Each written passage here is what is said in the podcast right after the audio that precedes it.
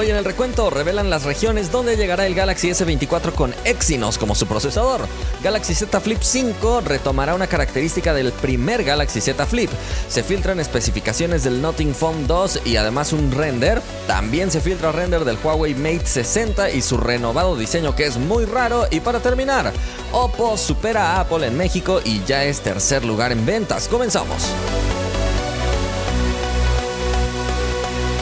Hola, gracias por estar una vez más por aquí en el recuento. Le agradecemos a nuestros partners antes de empezar: Samuel, Agus, Andrés, Chavita, Mar, Gustavo, José Luis, Elías, Mauri, David, Abraham, Alonso, Moisés, Valentín, El Nuber, Ismael, The Osmin Show, José, Osiris, Eric y el Nintendo. Muchísimas gracias por su suscripción especial. Asegúrense todos de seguirnos por todos lados para que siempre estén al día en el mundo de la tecnología.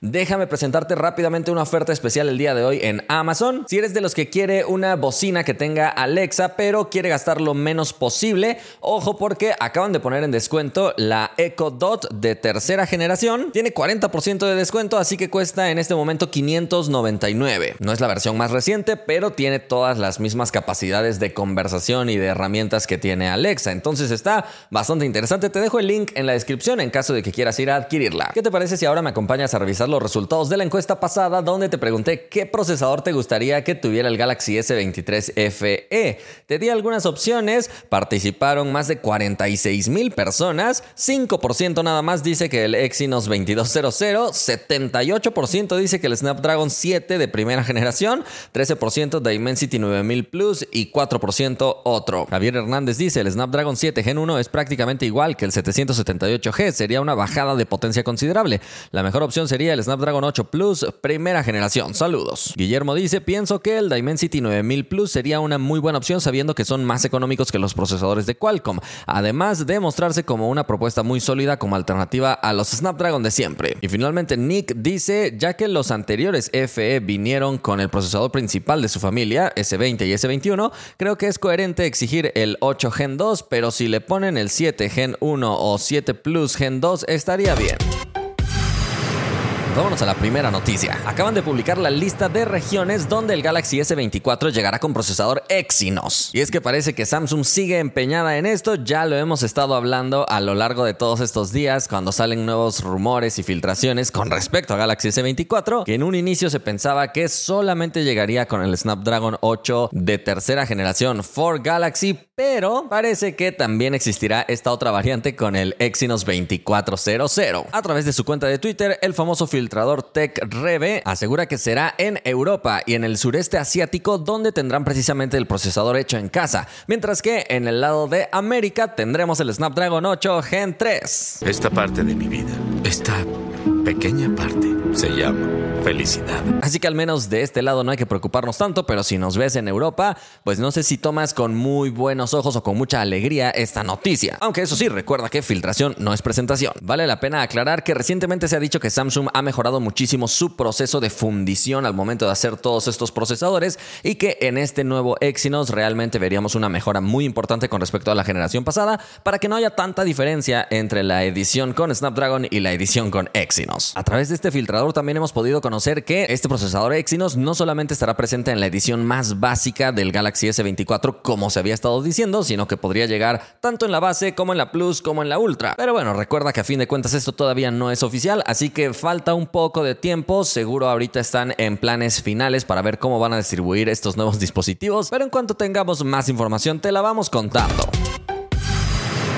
Vámonos a la siguiente noticia. El Galaxy Z Flip 5 de Samsung, que será presentado pronto, parece que retomará una característica importante del primer Galaxy Z Flip. Y es que si recuerdas, el primer Galaxy Z Flip tenía una pantalla muy pequeñita únicamente para información básica, pero que estaba de alguna manera detrás del cristal principal de toda la cubierta y de esta forma no se sentía una diferencia o una parte completamente separada, así que el look era bastante agradable. Con el Galaxy Z Flip 3, que en realidad fue el de segunda generación, vimos este este cambio, pasando ahora a tener una franja negra para tratar de ocultar la pantalla. Así que parece que Samsung constantemente quiere tratar de ocultar esta pantalla para que no se sienta una estética tan extraña en los dispositivos y lo ha logrado de buena manera. Me parece que visualmente son los plegables más agradables, pero no tan funcionales. Y es que fabricantes como Motorola, Oppo y Vivo han sacado plegables con pantallas externas mucho más grandes que son más espaciosas, te sirven para más cosas, pero al mismo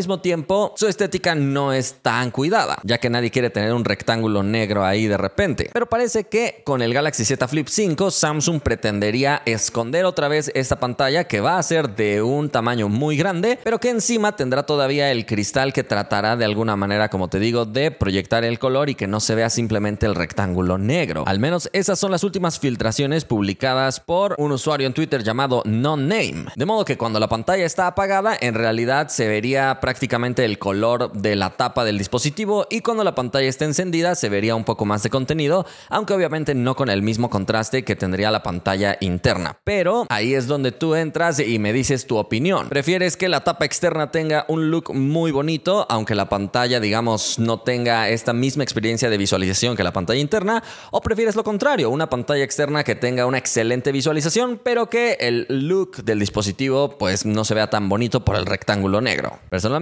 sí me gusta la idea que se está manejando para el Galaxy Z Flip 5, que recuerda, se dice que será presentado a finales de julio en el Galaxy Unpacked, que este año parece que será en Corea. Y por cierto, se filtraron también nuevas imágenes de Galaxy Z Flip 5 con este diseño de pantalla externa en modo carpeta. Las que se han filtrado son sus fundas que vienen en múltiples colores, obviamente no son fundas originales, sino de algún otro fabricante que ya tiene acceso al diseño de este dispositivo, confirmándonos prácticamente la incorporación de esta pantalla en forma de carpeta con una pequeña pestaña. Así que ya sabemos muchas cosas de este dispositivo que será el que tendrá mayores mejoras porque el Galaxy Z Fold 4 y 5 parece que no tendrán tanta evolución.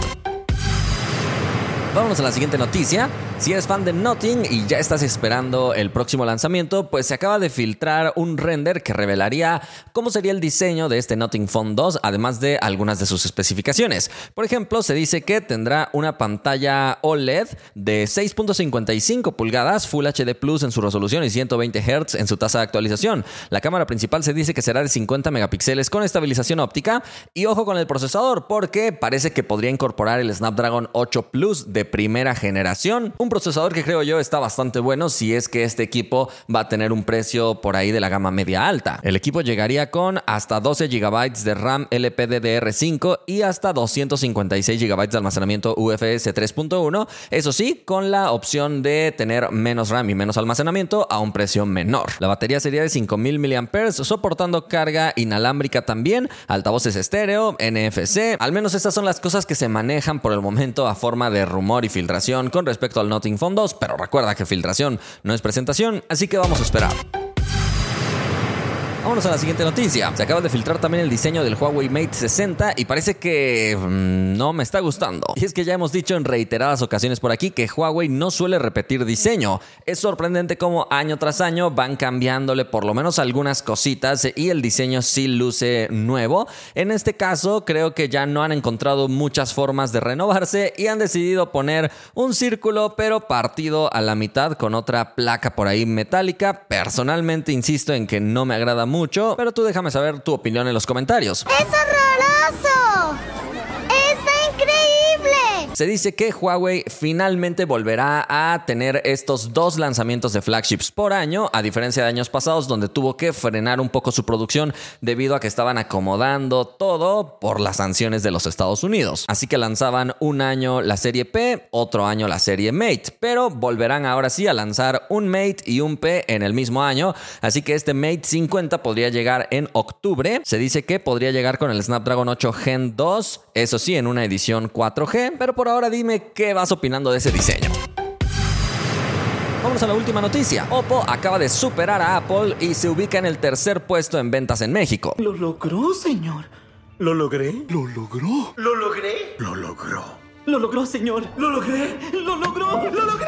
Esto lo acaba de reportar Counterpoint Research, donde obviamente publican las cifras actualizadas de las ventas que han tenido los diversos fabricantes en varios países, pero queremos centrarnos en México porque es donde ha pasado precisamente este hito histórico. En primer lugar está Samsung con un 27.1%, en segundo lugar Motorola con 22.6% y en tercer lugar precisamente se encontraba Apple, pero lo acaba de rebasar Oppo con 12.6%, dejando a los de la manzana con 12%. Lo curioso es que el quinto lugar no se lo esperaban muchos seguramente y estamos hablando de ZTE, que tiene un 9.9% de participación en el mercado en este año y publicaron algunas gráficas comparándose con el desempeño que habían tenido estas marcas en el mismo periodo del año pasado. Es muy curioso ver estos resultados porque creo que confirma lo que muchos sospechábamos, que Telcel es el encargado de impulsar las ventas de estos fabricantes de una manera muy importante, ya que ni Oppo ni ZTE han tenido estas políticas de precios ultra agresivos como podríamos ver en el lado de Xiaomi, Realme y algunos otros. Obviamente el tiempo va a confirmar si realmente a la gente le está gustando la marca o simplemente es porque se la ofrecieron. Probablemente podría ser una combinación porque si bien es cierto Telcel tiene muchos promotores que están ofreciendo los dispositivos de Oppo, también por el otro lado podríamos ver a los clientes satisfechos con un producto Oppo y por eso podrían volver a comprar uno. Así que vamos a seguir pendientes de cómo se comporta esta tendencia, pero sí es bastante curiosa porque normalmente uno esperaría ver a los fabricantes que están apostándolo todo por los precios bajos, pero sencillamente no aparecen en estas gráficas ni Xiaomi, que incluiría a los Redmi y a los Poco, ni Realme, que si bien forma parte de alguna forma de una familia de Oppo, en estas contabilizaciones los cuentan por separado. Únicamente OnePlus está contado junto con Oppo y ahora simplemente habrá que estar pendientes cómo se sigue desempeñando el mercado nacional, ya que aquí en México hay demasiadas marcas de smartphones tratando de competir. Recordemos que recientemente llegó Infinix, que al parecer también manejará la política de precios muy ajustados. Por lo pronto hemos llegado al final del recuento, gracias por haber llegado hasta aquí y le agradecemos también especialmente a todos los fans del recuento. Recientemente se unió Oscar Saldaña y Leo. Muchísimas gracias por tener esa suscripción especial. Si alguien quiere ser fan o partner del recuento puede pulsar el botón unirse al lado del botón suscribirse en el canal de YouTube. Nosotros nos vemos la próxima.